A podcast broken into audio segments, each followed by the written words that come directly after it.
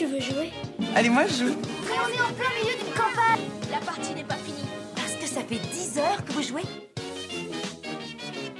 Bonjour à toutes et à tous et bienvenue dans À quoi tu triches?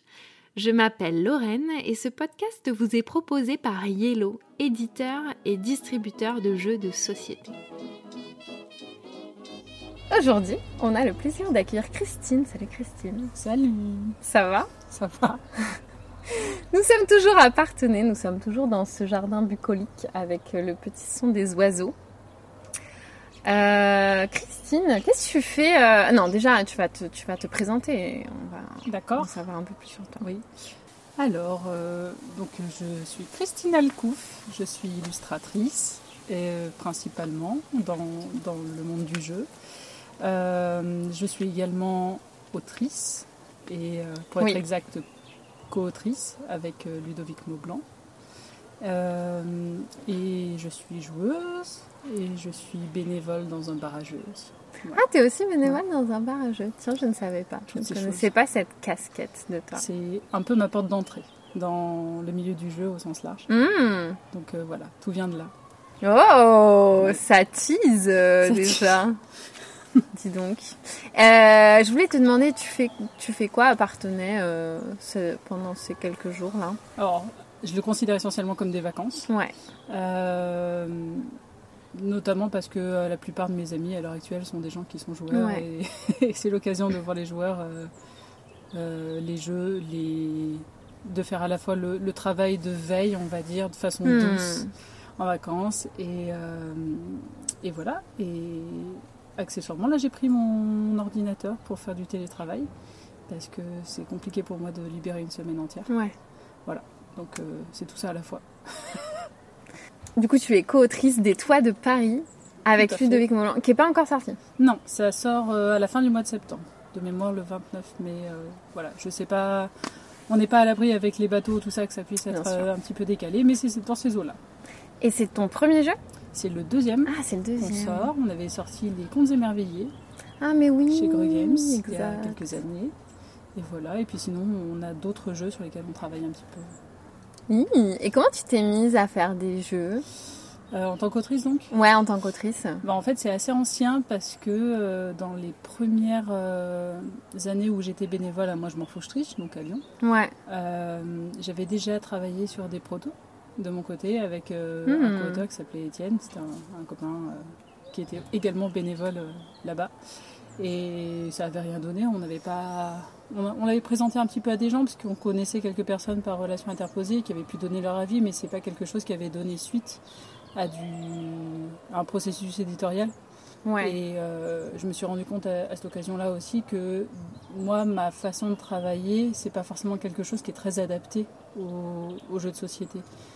Et c'est peut-être aussi une déformation professionnelle d'illustration, mais euh, quand, je fais quelque chose, j'ai besoin que ça se concrétise vite Hmm. et euh, Ah oui. que ça soit efficace. Alors, or, le, le travail du jeu de société pour, euh, pour euh, la plupart des gens, hein, je pense, c'est quand même euh, être capable de revenir 50 fois sur Ah la même ouais. chose et de tester dans plein de configurations différentes avec plein de gens et de se remettre en question.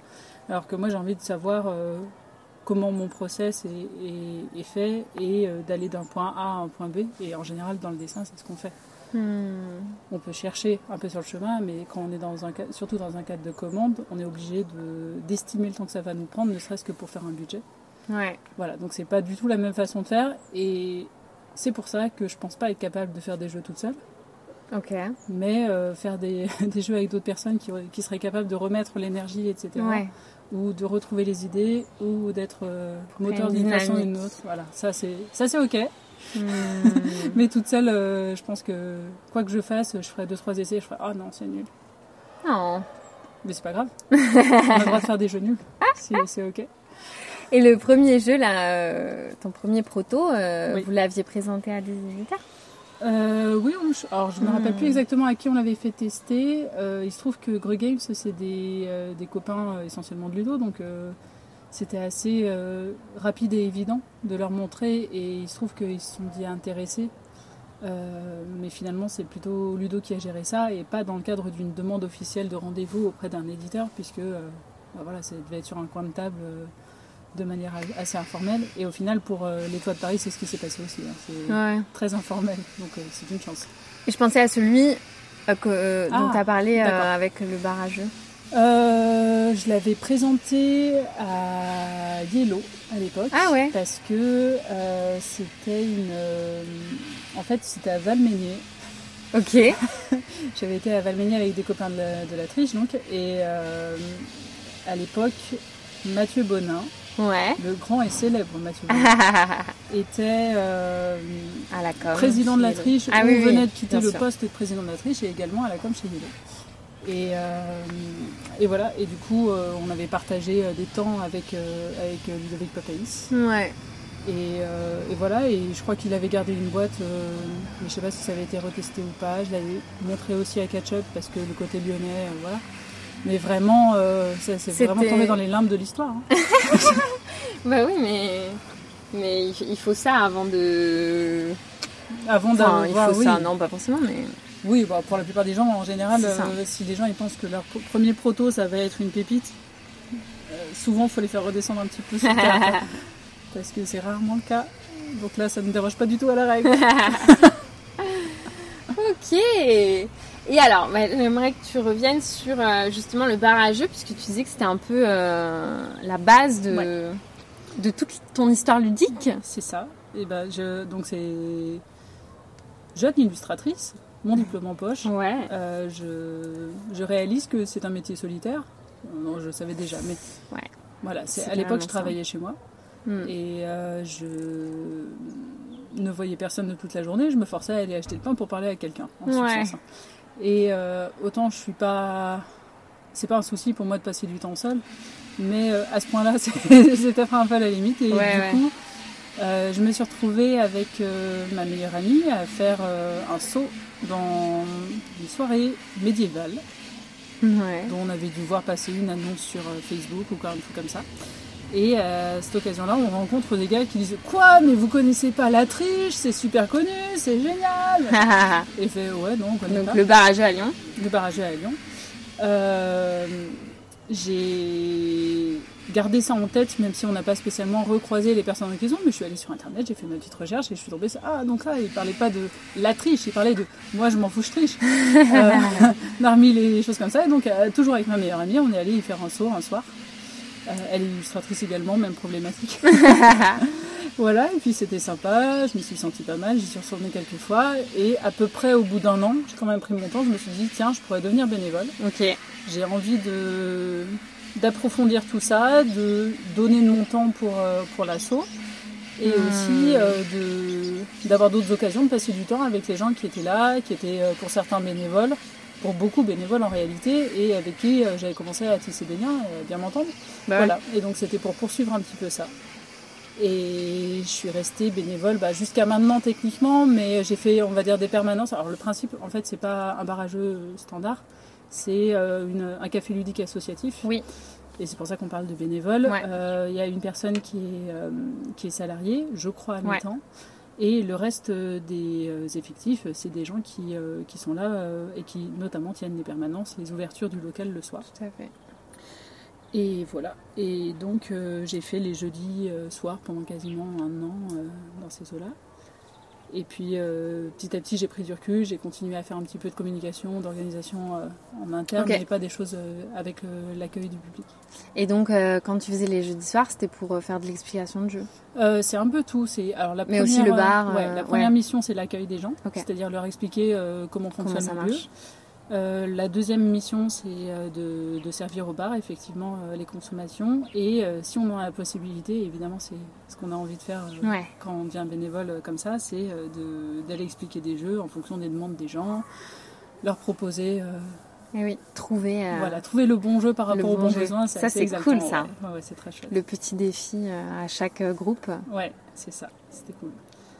Et du coup, avant d'aller à Moi je m'en fous, je triche, Oui.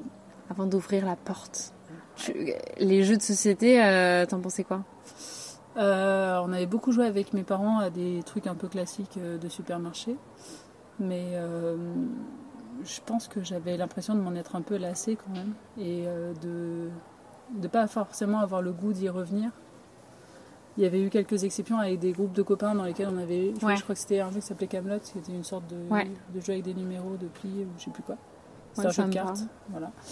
Euh, ce genre de truc, les loups-garous, toutes ces choses-là. Mais euh, en dehors de ça, franchement, euh, il n'y avait pas for- forcément l'attirance. Tu te rendais pas compte qu'il y avait non, tout non, ça, non, quoi, Qu'il y avait. derrière. qu'il y avait des jeux d'auteur, non, clairement pas. Et euh, la richesse euh, mécanique qu'il pouvait y avoir aussi, euh, au-delà de- des thèmes, mais voilà, même se, se dire que on pouvait aller un petit peu plus loin que, que les, je sais pas, la bonne paye et, et euh, le mille bornes, voilà. Ouais. C'est ce ça. sens.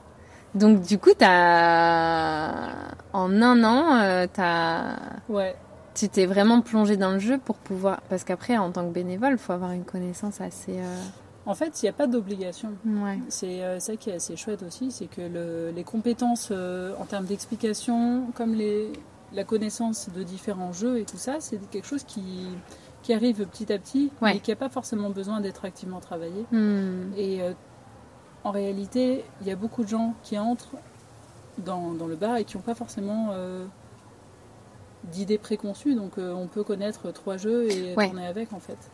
Parce que euh, il y en a qui plairont systématiquement aux personnes qui débutent. Et puis les permanences, on les fait toujours, enfin on essaye de toujours les faire à deux au minimum. Oui, Donc il peut y avoir aussi un binôme qui, qui sera plus dans l'explication et qui sera capable de prendre le relais s'il y a une demande un peu plus particulière. ouais. Mais euh, on peut aussi apprendre auprès de lui. C'est donc euh, de fil en aiguille. Moi, j'ai pas du tout vu ça comme une contrainte Hmm. de, de trucs. euh, mon Dieu, va falloir ingurgiter tout ça. Non, non, ça s'est fait tout, tout doux. Ouais, ok. Et c'était en quelle année ça, le Ça, bar à je pense que c'était en 2011.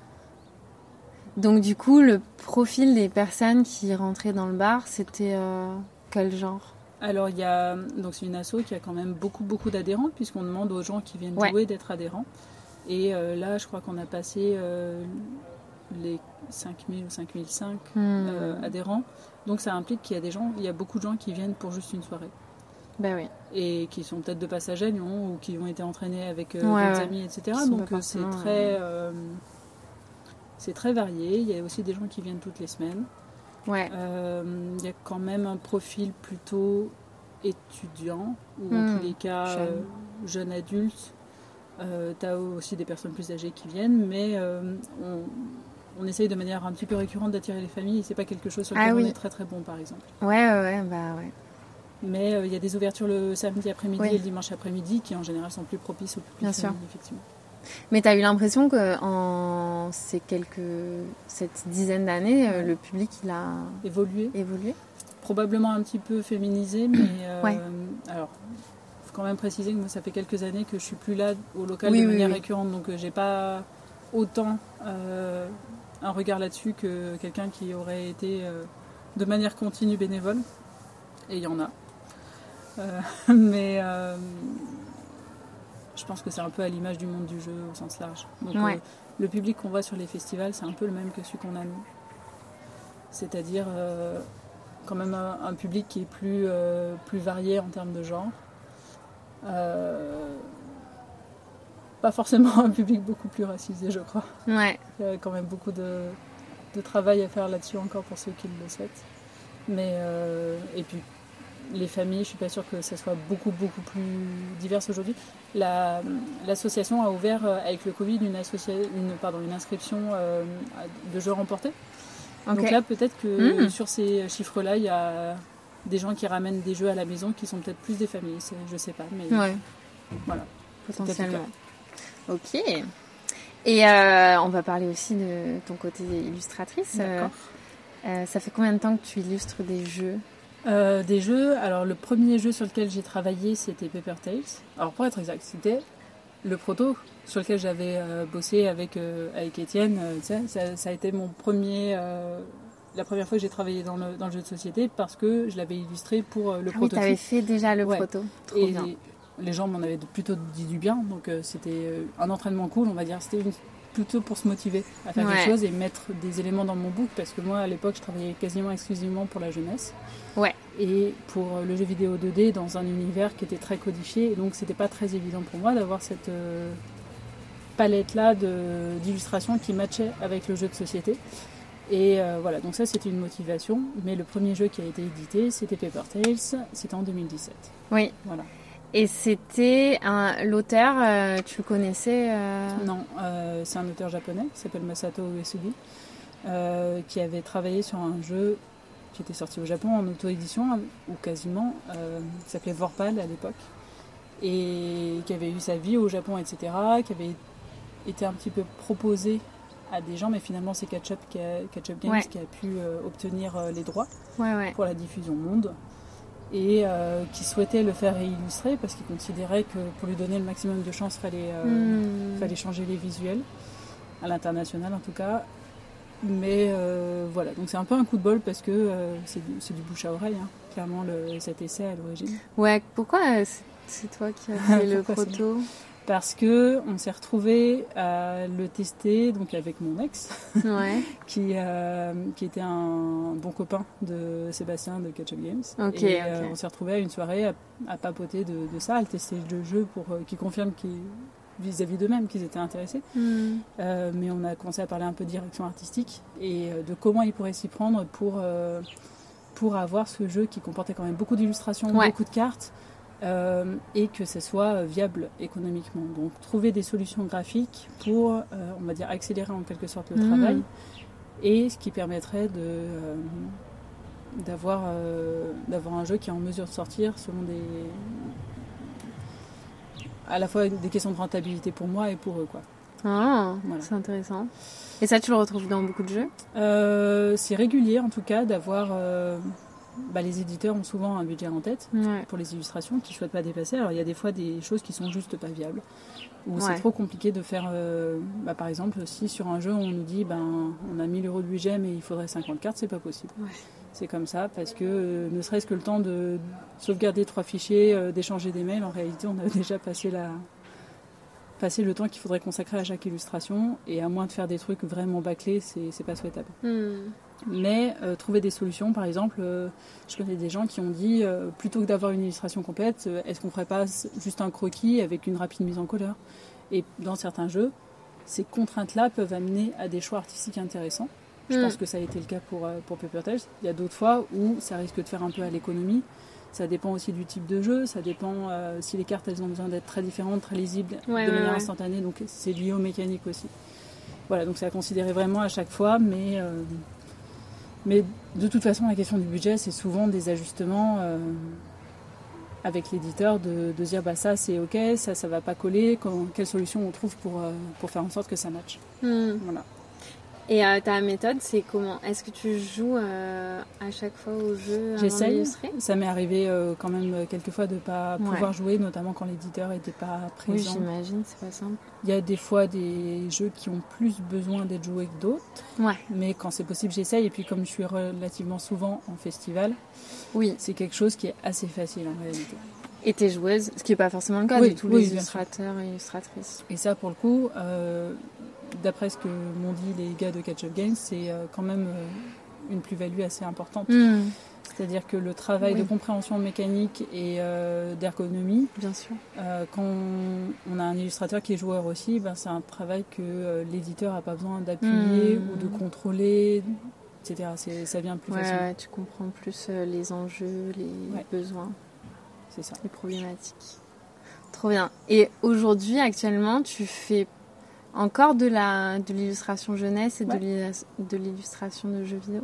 Alors, du jeu vidéo, plus du tout. Parce que c'était pour une boîte, euh, en fait, j'avais un. J'aime pas trop parler de boulot alimentaire parce que ça m'a apporté beaucoup de choses euh, à plein de niveaux. Hmm. Euh, mais un, un boulot pour une seule boîte qui était récurrent où il y avait des publications plusieurs fois par semaine et donc il fallait alimenter du Ah contenu ouais. et donc ça a été assez ça a été un facteur stabilisateur hyper Bien important sûr. au début quand j'avais pas beaucoup de contrats Euh, et pour le, la jeunesse, oui, je continue et j'aime beaucoup le fait d'avoir à la fois du travail dans l'un et dans l'autre parce que ça apporte une variété qui est Ouais. très très cool en fait. Et c'est quoi les grosses différences alors euh, Ah. Il y en a. euh, le style attendu n'est pas le même, en tous les cas par rapport à ce que moi je fais. J'ai l'impression de travailler de manière assez différente. Ouais. Et dans notamment les deux principaux boulots en jeunesse que j'ai, on est sur euh, des collections.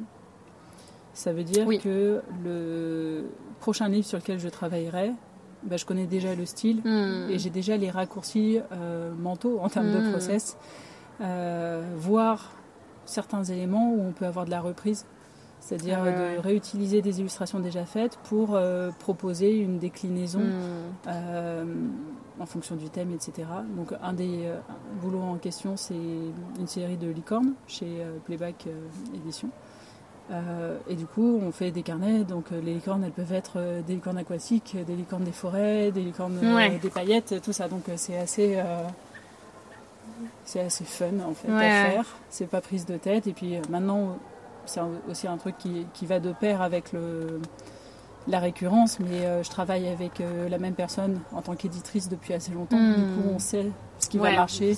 On sait comment, euh, enfin, elle sait quelle tâche elle peut me confier, dans quel type de délai je serais capable de le faire ou pas. Donc, ça permet de gagner beaucoup de temps, de- toutes les incompréhensions, les trucs un petit peu pesants. Là, on sait déjà, on, on sait où on va. Ouais. Alors que les jeux de société, c'est vraiment des projets très distincts à chaque Ouais. fois. Quoi. On essaye de les faire distincts. Euh, Il y a toujours les extensions qui sont un peu l'exception Oui, par oui. rapport à ça, mais c'est euh, quand même beaucoup plus rare Bien sûr. par rapport à la jeunesse d'avoir un truc euh, en collection. Ouais, pour Paper Tail, t'avais fait, Ouais, il y a Tales, eu deux des extensions. Tout à fait. Cool. Euh, c'est quoi ton premier souvenir de jeu quand t'étais petite? Le premier premier, c'est dur à dire. Un des premiers, c'est le Oui. labyrinthe. Ah oui, oui. oui. Euh, avec les tuiles qu'on fait glisser. ouais. C'est très cool. J'y ai rejoué il y a pas trop longtemps avec ma nièce. En vrai, c'est trop bien. C'était loin d'être le pire. ouais, franchement, euh, stylé. Faudrait faudrait que j'y rejoue, j'ai un souvenir très très flou. Ouais, non, c'est cool. Petit casse-tête. Et du coup, euh, t'étais dans une famille de joueurs, tu... Oui et non, C'est pas des gros joueurs, c'est pas du joueur expert, mais par contre j'ai vraiment le souvenir de mes parents qui jouent au tarot avec euh, leurs euh, leurs copains euh, tous les dimanches ou quasiment. Ah ouais, ouais. Et ils jouaient toujours les mêmes équipes. Et, et moi j'ai jamais appris les règles. C'est vrai, t'as jamais eu envie? Il y avait ce, ce cap à passer où tous les gens, souvent les gens des jeux de pli, ils connaissent déjà les règles. Oui. Et il y a les termes qui sont un peu compliqués à aborder sur, euh, sur ces trucs-là, euh, les chiens, les atouts, Ouais. euh, jeux de pisse et tous ces trucs-là. C'est wow Alors là, je commence à, à force de faire des, des jeux de pli euh, différents avec, euh, avec euh, les jeux euh, boutiques euh, et tout ça, je commence à avoir un peu les trucs, mais je sens que par rapport à d'autres, je suis mille, mille lieues derrière. C'est-à-dire qu'ils ont tellement le, le, le réflexe de ah tiens un jeu de pli ça joue comme ça Ouais. qu'ils ont des raccourcis et, euh, oui. La finesse de ah oui si je fais ça il va faire ça donc je fais ça à la place de Bien sûr. ça ça me passe totalement au-dessus Et oui, et c'est pour ça que The Crew, euh, c'est pour des joueurs qui n'ont jamais joué à des jeux de pli, c'est plus compliqué qu'il ne Ouais. paraît que... mais la courbe de progression fait que ça peut être abordable euh, Mais euh, c'est carrément abordable, tout à fait. Ok, et euh, t'as recommencé à jouer à partir du moment où t'as été à... Ouais, c'est ça à l'exception de ces quelques jeux avec Ouais, quand t'étais voilà, ado. euh. mais oui oui principalement euh, Et du coup, tu te souviens, c'était quoi le premier jeu que t'avais fait euh, en arrivant là-bas Ouais. oui euh, je crois que c'était Jaipur Ok. parce que c'était une soirée où on avait joué à deux mais Ouais. peut-être qu'il y avait eu Marrakech aussi je sais pas Et ça t'avait conquise. Euh, Celui-là en particulier, pas plus que ça. Mais euh, j'ai rejoué depuis et je me suis dit, ah tiens, je me rappelais pas que c'était aussi bien. Donc euh, je pense que j'ai eu des très bonnes premières Ton parties. œil était différent à ce moment-là, peut-être Ouais, ouais. Mais j'avais aimé la soirée dans sa globalité Ouais, et tout ça. L'ambiance. Mais en vrai, maintenant, c'est un peu pareil. C'est-à-dire que le... le plaisir que je prends à jouer à des jeux, il est là, il est réel. Mais c'est plus le moment que je partage avec les gens qui est important pour moi que réellement Ouais. le jeu qui est autour de la table. C'est, euh, je me rends compte maintenant que bah, par rapport à la course aux nouveautés, par exemple, le fait d'aller Ouais. tester plein de trucs, ok, c'est c'est cool, mais euh, il y a quand même très vite ce sentiment de waouh, tout ça, entre guillemets, à quoi bon, même si je suis très contente de faire partie de cette industrie. Ouais. Euh, et des fois, juste se reposer sur un jeu qu'on aime bien, mais auquel on a déjà joué plein de fois, si c'est avec des gens que- Ouais, qu'on aime, c'est beaucoup mieux en fait. bien sûr. Et tu préfères faire découvrir des jeux ou en découvrir? En Que découvrir. quelqu'un t'en fasse découvrir. Ouais, clairement, euh, j'aime pas ce rôle. Ça m'arrive maintenant Ah assez ouais? régulièrement de d'être, bah, par exemple, dans ma famille, Oui. la personne qui apporte Bah les oui. jeux et qui va les expliquer. C'est pas quelque chose que j'apprécie. J'aime bien mieux euh, qu'on me rappelle les règles ou euh, qu'on m'explique les règles et, euh, et qu'on parte sur, sur quelque chose de nouveau. C'est beaucoup plus confortable pour moi. En fait. Hmm. Et ta Ludo, elle ressemble à quoi? À rien, à pas grand chose. Il y a beaucoup d'exemplaires d'auteurs Ouais. parce que j'achète très peu de jeux. Hmm. Essentiellement, puisque la plupart des gens que je connais ont plus de jeux que moi, donc c'est eux qui les apportent. Euh, et puis ça nous arrive d'aller Ludo, c'est de la. Ludo des autres en fait. Ouais, euh, les choses que, sur lesquelles j'ai travaillé et euh, quelques jeux où je me suis dit ah tiens ça ça en famille ça sera bien. Ouais. Mais euh, c'est vraiment le critère principal parce que j'ai pas beaucoup de place chez moi pour ça et que le la plupart des, des jeux où je me suis un peu lancée en disant ouais on sait pas trop, bah, au final je les ai jamais sortis Oui. et c'est triste. Bah, clairement. Donc tes amis sont plutôt joueurs, donc Oui. leur ludothèque suffit. Oui. Donc quand tu achètes un jeu, ça va plutôt être pour toi le faire jouer en famille, c'est ça? C'est ça. Ou parce que euh, je me suis euh, laissé, euh, Ah oui. laissé tenter sur un festival pour passer un petit moment avec l'auteur, euh, Hmm. faire dédicacer. C'est ce vrai que ça, c'est Voilà. ça fait passer le cap de l'achat, C'est ça, carrément. Et en tant qu'illustratrice, qu'est-ce que tu penses des jeux moches? Ah Euh, alors déjà, moche pour quelqu'un, c'est pas moche pour tout le monde. Bien sûr. Euh, les jeux que moi je trouve bien moches, eh ben, ça dépend le jeu. Si c'est un moche qui a l'ambition d'être beau, je trouve ça un peu malaisant. Triste. un peu triste. Mais si c'est un moche qui s'assume, comme un truc soit, soit décalé, soit Ouais, c'est. ouais. Par exemple, les jeux auxquels, euh, bah, je sais pas, Nicht die Bonne ou euh, tous les trucs euh, allemands euh, d'une autre époque, en fait, moi je trouve ça assez euh, sympa et touchant. Il y a une petite affection, ouais. Il y a une affection et il y a aussi cette idée du, du jeu qui se prend pas pour autre chose que ce qu'il est et qui, bah voilà, on est là pour s'amuser. Bon, on fait des illus un peu comme ça, on s'amuse. Et, et en fait, ça me dérange pas dans ce contexte-là. Ouais. Peut-être moins que euh, un jeu où on a une mécanique qui est ouais, c'est sympa et qui a vraiment tout mis Hmm. sur les illustrations. Et là, c'est, euh, je sais pas, c'est une attente déçue. C'est un peu. Ouais. Oh. Et justement, euh, j'imagine que tu es très attentive aux illustrations dans un jeu.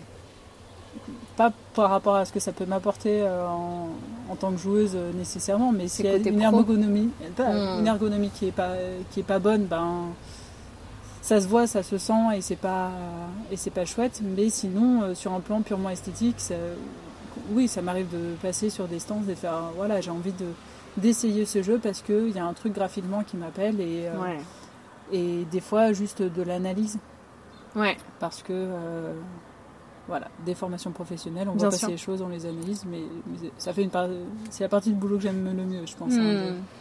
Et t'as un dernier coup de cœur euh, graphique, justement?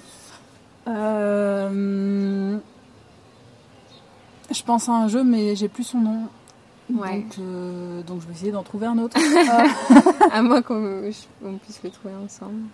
hum, hum, non, c'est pas très récent en plus. Mais quand on a parlé, ça a popé dans ma tête. Donc, Je me suis dit, il faudra en parler.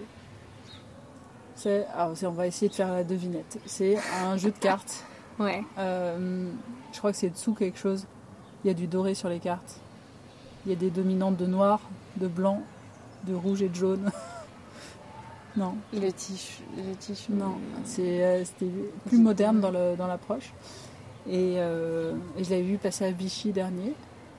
Et je me suis dit, waouh, ça claque. Bah, ça me fait penser à Spicy, mais c'est- Spicy aussi, j'avais trouvé ça très chouette. ouais. c'est les cartes dorées, mais je sais pas si tu parlais de C'est pas le même jeu, mais celui-là, d'accord aussi. Ouais, le style, il est particulier.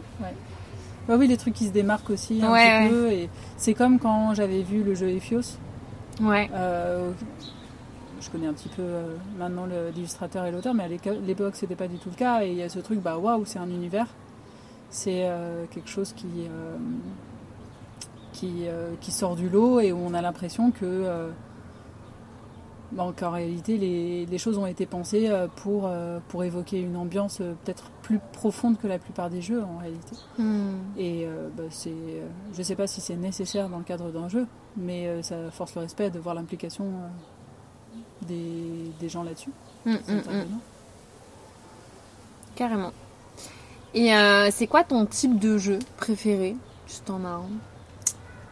Type de jeu, euh, je pense Que que, ce soit mécanique. Ouais. ou, euh, plutôt les jeux d'ambiance maintenant au sens large. J'aime bien les jeux de lettres. ouais. C'est un peu ringard, mais j'aime bien. j'aime bien les jeux, les roll and write, euh, les jeux d'association d'idées. Voilà, ce genre de trucs. Et sinon, euh, les puzzle games, les énigmes, les choses comme ça. Hmm. Ça. Et sinon, les jeux un peu mécaniques, euh, dans l'absolu, j'aime bien. Plus que les jeux narratifs. Ok. Ouais. Pourquoi? Parce que, quitte à vexer des gens, la narration dans les jeux, elle est jamais aussi bonne qu'un film ou qu'un livre. Et que je préfère bouquiner. Ouais, ouais c'est un bon argument, ouais. Ouais, mais il y a tellement des gens qui s'éclatent. Et puis, euh, même, euh, c'est un, un peu le, le lien avec le jeu de rôle, peut-être. Euh, Ouais. L'immersion et tout ça. Mais je pense que. Entre un jeu qui est à, à moitié de la mécanique où on va lancer des dés et faire des actions et euh, la partie histoire d'un jeu de rôle, peut-être euh, je préfère autant me contenter d'un jeu de rôle. Hmm. Enfin, contenter, c'est pas dépréciatif, hein, mais avoir juste la narration, si c'est la narration qu'on cherche. Voilà. Ouais, je comprends. Et euh, donc, euh, dans quel contexte tu joues? Tu te déplaces beaucoup en festival? Ouais, C'est là que tu découvres le plus de. ouais, euh, oui, et puis aussi un petit peu au bureau, puisque maintenant je, je partage un espace de coworking avec euh, notamment les gens de Catch Up Games, Cool. mais également le sémillant Mathieu Bonin et le merveilleux Mathieu Rivero de Ludovox. Euh, et du coup, c'est. Bah, déjà, ils ont des prototypes à faire tester. Hmm. mais ça leur arrive d'acheter aussi un jeu et de le- qu'on le joue ensemble. Là, cette dernière année, j'ai eu quand même du boulot un peu trop souvent pour, euh, pour pouvoir le jouer avec eux tant Ouais. que ça, mais, euh, mais c'est un truc que j'aime bien en soi. Carrément. Est-ce que tu as un jeu chouchou de tous les temps? Euh, oui de, tout- ah, de tous les temps, peut-être pas, mais euh, le jeu que j'emporte Ouais. facilement avec moi et que j'ai emporté aussi beaucoup en date. Parce que bon, quand on n'a plus rien à se dire, il faut bien pouvoir jouer à quelque chose. Euh, C'était Next Station London Ok. et Punto aussi. Ok. Trop drôle. Les... Le jeu de date. Tout le monde n'y réagit pas de la même manière. Ça, ça dit beaucoup. C'est ça. C'est ça. Il y a des gens qui font Ah oui, bon, d'accord. C'est un test. C'est un test, ouais. C'est vraiment un test. Ok. Et t'as un dernier euh, coup de cœur là sur cette dernière année? Hmm. Je trouve ça toujours euh, compliqué les- la notion de coup de cœur. Hmm. J'ai tout de suite la pression de il faudrait le jeu que j'emporte dans ma tombe. Avec un côté absolument définitif. Oh, il est tellement merveilleux. Non, mais le, le dernier truc où tu t'es dit Ah, ça c'est cool. Il y en a. Peut-être euh, sur ce dernier week-end, enfin sur cette dernière semaine. Ouais. Ou alors carrément sur la dernière année, quoi. Dur, dur, dur.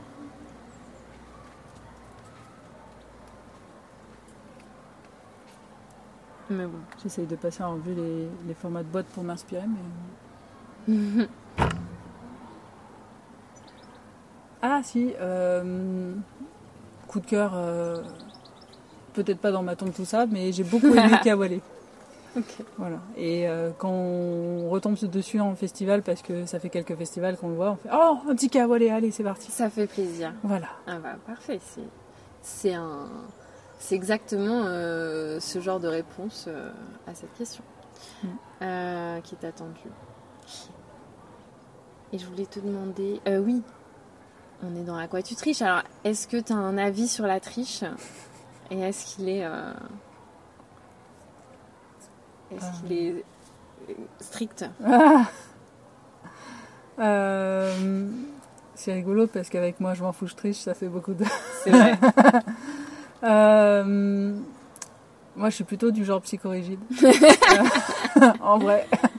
Donc si je vois quelqu'un qui triche à la table alors que le jeu ne prévoit pas du tout ça, Ouais.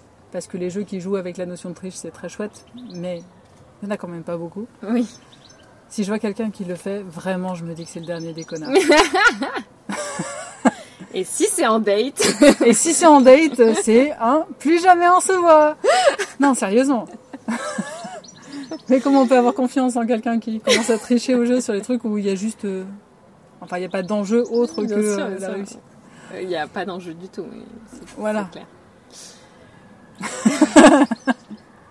J'adore. Et les, les coops, compètes, t'es plus coop, compète? Euh, plutôt complète. C'est pas forcément euh, la rivalité qui m'intéresse, c'est euh, plus euh, ne pas avoir trop d'effet leader. Ouais. Voilà.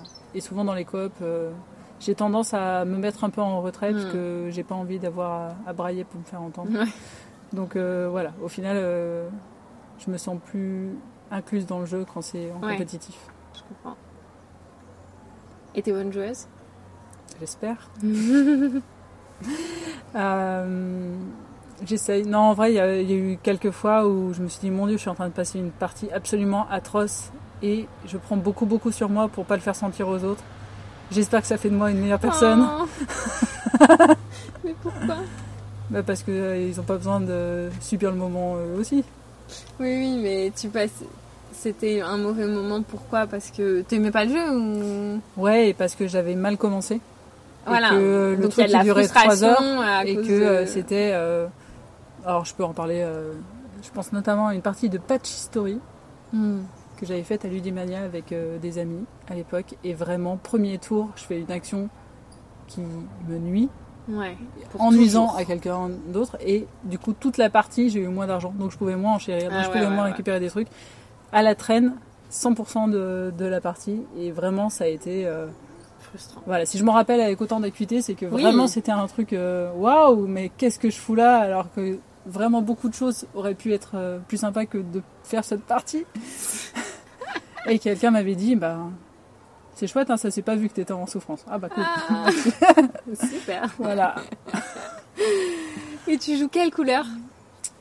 Euh, violet s'il y a violet, sinon rouge, sinon bleu, sinon vert. Sinon. Sinon, euh, pas trop jaune. Non, mais c'est toujours cette histoire de quand on prend une couleur qu'on n'a pas l'habitude de prendre, on se retrouve à jouer le mauvais pion. Ouais. Bon, là, quatre, euh, quatre couleurs, c'est. Bon, en flexible. général, vaut mieux pas trop aller au-delà du, au-delà du bleu quand même, parce que c'est bien compliqué de, de se rappeler ce qu'on joue. Eh bien, merci beaucoup, Christine. Merci à toi.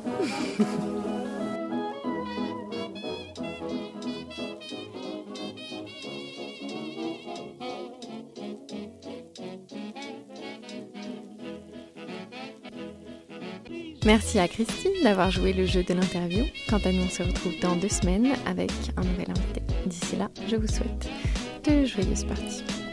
Et pour plus d'informations sur Yellow et nos jeux, je vous invite à consulter notre site internet yellow.fr ou nos réseaux sociaux.